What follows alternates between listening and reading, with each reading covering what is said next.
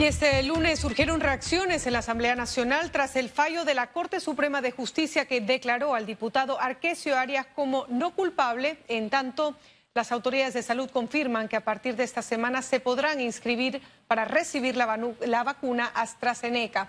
Vamos de inmediato con las informaciones. Y en los, próximos días, el diputado Arquesio Arias podría asistir a sus labores legislativas luego del proceso en su contra que lo mantuvo con medida cautelar de arresto domiciliario. Son corruptos, un violador. Mira lo que pasa, dejaron a la niña tantas horas. Para escuchar eso, ¿cómo afecta a? ¿Qué les pasa a los? Sin entrar en detalles y en las acusaciones, oficialistas del PRD reaccionaron y defendieron el fallo de la Corte Suprema de Justicia que declaró no culpable al diputado Arquesio Arias, en un escenario jurídico donde se presentó un paquete de 80 pruebas entre periciales, documentales, materiales y testimoniales. Pienso de que si la justicia así lo ha decidido, pues tenemos que creer en la justicia panameña. En ese sentido, pues estaríamos no actuando en derecho. Arias se salvó de una condena entre 4 y 6 años de prisión tras lograr el voto no calificado de 5 a 4. Es decir, faltó un sexto voto en su contra por parte del Pleno de la Corte, conformado por nueve magistrados. A cualquier panameño panameña que no sea diputado, un fallo 5 contra 4 lo haya culpable. En cualquier otro fallo de la Corte, un fallo 5 contra 4, ganan los 5, no los 4. ¿Por qué en estos casos es diferente? Y ojo, no es porque sea un caso de delitos sexuales, en cualquier caso contra diputados es diferente. No puede ser que sigamos teniendo estas normas vetustas, discriminatorias. Yo creo que es un tema de legislación está basada por la legislación actual. Sabemos que hay otros procesos de alto perfil que también se han visto beneficiados quizás por este tipo de de fallos. En medio de cuestionamientos por las ventajas de los diputados en los procesos, el diputado independiente Gabriel Silva presentó una iniciativa legislativa para reformar el artículo 495 del Código Procesal Penal que exige una sentencia de dos terceras partes del Pleno de la Corte Suprema de Justicia. Félix Antonio Chávez, Econius. La suspensión al segundo debate del proyecto y la Federación de Profesionales de Panamá presentó ante el Consejo Técnico de Salud una denuncia contra el diputado Arquesio Arias. El gremio solicitó que el Ministerio de Salud suspenda la idoneidad de médico al diputado del PRD tras el fallo de la Corte Suprema de Justicia que lo declaró no culpable en las denuncias por la comisión de delitos sexuales a dos mujeres. Según la petición escrita, la decisión de los magistrados no impide que el Consejo Técnico de Salud pueda, a nivel administrativo, sancionar a Arias por actos contra la moral de su profesión porque tiene plena competencia para ello. Estamos solicitando que el Consejo Técnico evalúe a fondo toda, absolutamente, la, eh, eh, el proceso que se le siguió en la Corte Suprema de Justicia, el expediente completo y por qué cinco magistrados decidieron que este señor era culpable. El Consejo Técnico deberá, en base a las normas que lo establecen, eh, llamar al pleno del mismo, acoger la, la, denuncia y entre otras cosas estamos solicitando eh, y denunciando como fuente de prueba, por supuesto, todo el expediente de este caso, caso de actos libidinosos Y en el caso Blue Apple, la audiencia preliminar programada para este lunes 19 de abril, en este caso fue suspendida por segunda ocasión, esta vez por inasistencia de algunos abogados defensores. La audiencia se pospuso para el próximo 5 de agosto de 2021. También el Ministerio Público pide llamamiento a juicio en la vista fiscal para 51 personas a quienes se les imputó cargos por corrupción de funcionarios públicos, blanqueo de capitales, asociación ilícita para delinquir y contra la fe pública. Y dos grupos ciudadanos están enfocados en reformar la constitución política de Panamá a través de una asamblea constituyente paralela. El reto es reunir el 20% del padrón electoral hasta diciembre del año pasado es decir, recolectar en seis meses más de 500 mil firmas, convocar una elección de 60 constituyentes y someter el nuevo texto al voto popular a través de un referéndum. Tenemos una justicia que no está funcionando, como vemos una asamblea desgastada, con una imagen malísima frente a la población, con diputados muy clientelares. El movimiento Justicia Social presentó la solicitud y está en el proceso de capacitación en el Tribunal Electoral para iniciar la recolección de firmas. Al igual que Panamá decide, ambas agrupaciones ven difícil que prospere una reforma en manos de la Asamblea Nacional. Dentro de los cambios constitucionales que queremos, en su momento sería uno introducir la figura de la revocatoria de mandato presidencial. Hemos visto de que los presidentes prometen al pueblo y no cumplen, entonces que el pueblo tenga el mecanismo de revocarlos, ¿verdad? Dos, hemos visto una justicia selectiva aquí en Panamá.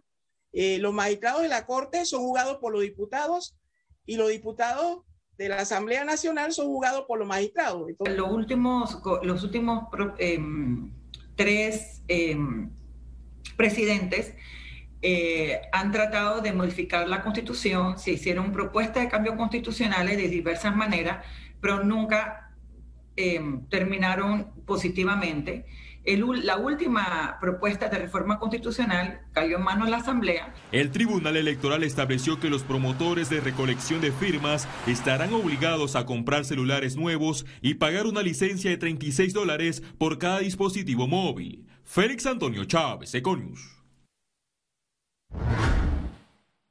Y el Ministerio de Salud reiteró que a partir de esta semana se habilitarían todas las plataformas para que las personas de forma voluntaria se puedan inscribir y solicitar las dosis de la vacuna contra COVID-19 de AstraZeneca.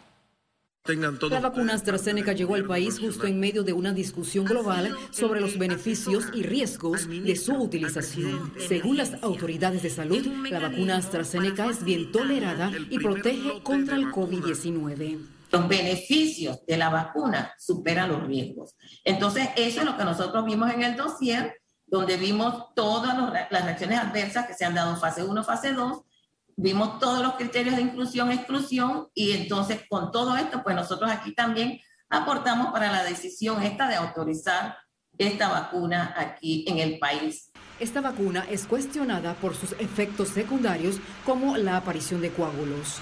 Yo diría que no tenemos todavía todos los detalles, pero cualquiera persona que esté tomando, por ejemplo, algún anticoagulante, alguna persona que tenga historia de problemas de la coagulación, no debería de vacunarse hasta que tengamos mayor información.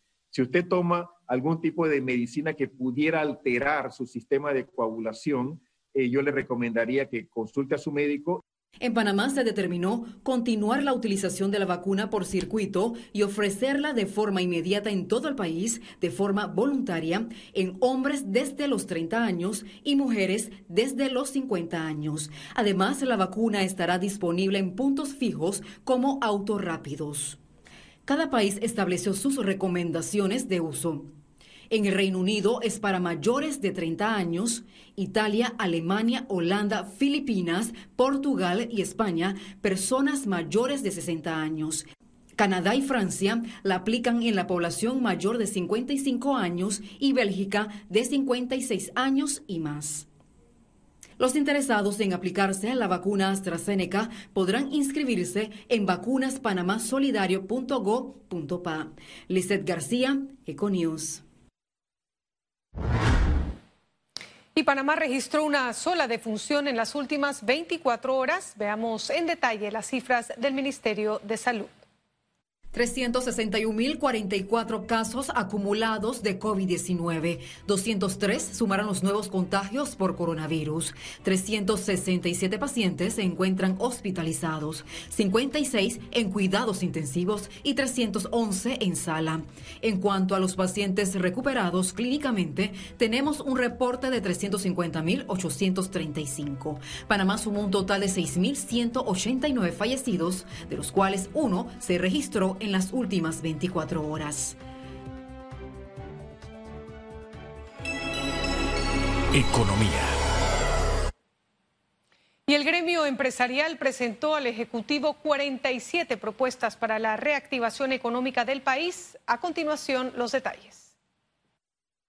El Consejo Nacional de la Empresa Privada se reunió este lunes con el presidente Laurentino Cortizo y su gabinete. En el encuentro, el sector privado presentó un paquete de propuestas para enfrentar las afectaciones en cada sector económico tras un año en pandemia. Estas 47 proposiciones se desglosan en 16 de naturaleza transversal y 31 distribuidas en los sectores de energía, financiero, industrial, construcción, agropecuario y turismo. Nos pareció en gran medida hoy en la reunión donde hicimos entrega formal de la propuesta al presidente de la República, que él estaba totalmente en sintonía, y no solamente él, sino su equipo de gobierno, los ministros, los directores, estaban en sintonía con las propuestas. Hay algunas de las obras que ya están en el plan de acción del presidente Cortizo, eh, sería un tema de actualizar y de eh, verificar entonces cuál de ellas serían parte de, esta, de estas nuevas propuestas. Entre los proyectos más rápidos para implementar están la recuperación de espacios o en su efecto proyectos en los corregimientos. Eso genera aproximadamente 16 mil empleos directos en un ciclo de cuatro meses. Segundo elemento, que es muy importante para todos, reactivar el sector de la construcción a través de la colocación o en su efecto la aplicación de garantías que permitan al sector de la construcción poder movilizar el inventario que hoy en día tiene. A nivel industrial, tenemos muy puntuales como son aprovechar el desempeño y el desarrollo que ha tenido el sector agropecuario del país, tenga la oportunidad de convertirse en un sector productivo, pero con orientación exportadora. El Ministerio de Obras Públicas informó que tiene un plan para acelerar la reactivación de la construcción pública. Se han reactivado 136 proyectos ya y nosotros estamos en el plan de eh, licitación de los 26 proyectos que suponen 1.162 millones, que son proyectos llave en mano. De estos ya hemos licitado cinco proyectos que están en etapa de adjudicación y de orden de proceder. Nos quedan 21 proyectos que debemos licitar en los próximos seis meses, impulsando, como ya le dije, este crecimiento económico que tanto buscamos acordaron conformar una comisión de alto nivel con la que se espera que en este mes de abril establezcan cómo se ejecutarán las propuestas y de dónde provendrán los 4 mil millones de dólares en inversiones para generar 210 mil empleos. Ciara Morris, Econews. Y el Ministerio de Trabajo registró 52.700 nuevos contratos entre enero y abril de 2021. La institución informó que de un 52% de avance en la reactivación de contratos suspendidos y en paralelo las empresas han reportado nuevos empleados y contratos, lo que califican como positivo para la recuperación del empleo en el país. Desde el mes de enero hemos tenido registro de contratos nuevos de 11.900 contratos. A lo que va el mes de abril tenemos 52.700 contratos nuevos que han sido registrados en la Dirección General de Trabajo, lo que nos da definitivamente un indicativo de que hay movimiento en las diferentes actividades económicas. Una breve pausa. Al volver, noticias internacionales. Ya regresamos.